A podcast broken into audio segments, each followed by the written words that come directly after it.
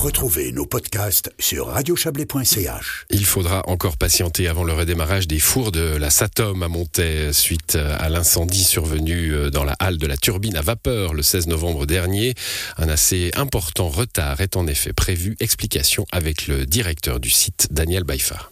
Alors oui, aujourd'hui, on a planifié le redémarrage des fours début avril. C'est un peu plus long que ce qu'on avait imaginé initialement parce qu'on a des infrastructures génie civil, euh, charpente métallique qu'on doit complètement assainir avant de reposer tous les canaux à câble et refaire toute la partie électrique. Alors on prend un petit peu plus de temps pour euh, refaire une infrastructure pérenne sur 30 prochaines années. Parce que cette halle des turbines, elle a considérablement souffert. Oui, alors elle était vraiment impactée par l'incendie et puis finalement tous les éléments se sont retrouvés euh, carbonés, calcinés. Donc on est en train de démonter toutes les isolations, sabler toutes les structures métalliques et ça justement, euh, ça prend plus de temps. Ça progresse bien. Aujourd'hui, on a une belle visibilité, mais ça nous prendra quand même le premier trimestre. Le gros problème, ça a été finalement toute la partie électrique. Principalement, là, effectivement, imaginez que dans ce local, il a fait des températures très élevées et tous les câbles et capteurs de l'instrumentation sont à remplacer puisqu'ils ont été endommagés ou les câbles ont fondu en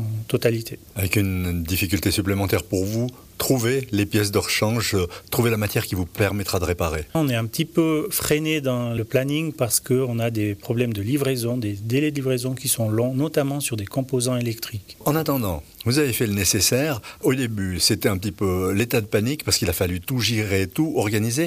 Expliquez-nous un petit peu dans les grandes lignes comment vous avez procédé par ordre depuis cet incendie? Immédiatement, nous avons dû décréter un état de crise dans le pilotage des mesures d'urgence. La principale euh, priorité, c'était de dévier le flux de déchets. Imaginez 3000 à 3500 tonnes de déchets qui arrivaient chaque semaine ici sur le site de Montée, on a pu faire en sorte que la grande partie sont déviées directement dans les usines de Suisse romande et même alémanique pour certaines.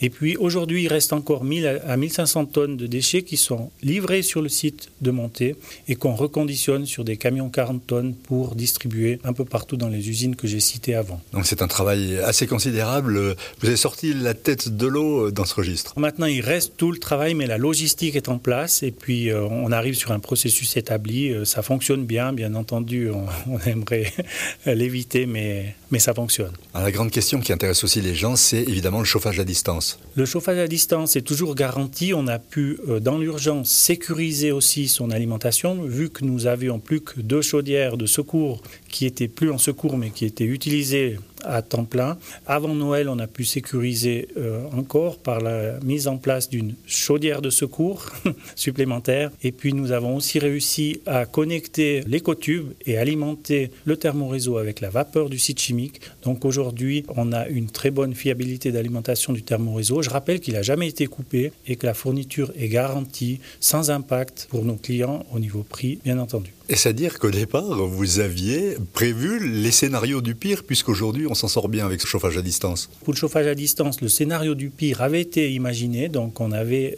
en 2016 mis en place deux chaufferies de secours à mazout qui, faut bien le dire, n'étaient jusque-là jamais utilisées. Malheureusement, on doit l'utiliser sur une assez longue période maintenant, mais effectivement, euh, c'était un des concepts de sécurité d'alimentation du réseau. Daniel Bayfar, le calendrier maintenant, à partir d'aujourd'hui, là, on est euh, mi-janvier. Qu'est-ce qui va se passer? Quels sont les ordres de priorité et quel est un peu, en gros, ce calendrier? En ce moment, euh, c'est le sablage de toutes les structures métalliques de la halle de turbine, la peinture, le démontage des isolations, le sablage des conduites du réseau thermique 50 bars et des autres conduites importantes de ce local et aussi la sécurisation et le remplacement des parties endommagées du plafond de cette euh, halle, qui sont nos principales priorités, tout comme la remise en état et la reconstruction de tout ce qui est contrôle commande, instrumentation et électricité. Donc c'est là maintenant, sur ces éléments-là, qu'on va se focaliser et qu'on travaille très intensément déjà depuis le 3 janvier. Parlons un peu de votre personnel, on imagine qu'il a été déstabilisé par tout ce qui s'est passé. Euh, comment il a réagi et, comment il travaille aujourd'hui dans ces conditions? Bon, le jour euh, du sinistre, c'était un traumatisme hein, pour tout le monde. Passé cette phase, il y a eu une super solidarité euh, dans l'ensemble du personnel que je félicite et remercie. Et puis euh, aujourd'hui, on a pu vraiment travailler sur deux fronts. Le front du sinistre, qui est la priorité, mais aussi on a profité de cet arrêt prolongé pour euh, faire des travaux de maintenance préventive sur les autres installations qui n'ont pas été impactées mais qui sont à l'arrêt. Alors là, on a une plus longue période puisque pendant toute cette période, on est à l'arrêt. Donc c'est une opportunité pour mettre à niveau nos fours, tous les équipements thermiques, chaudières, laveurs, euh, traitement des fumées.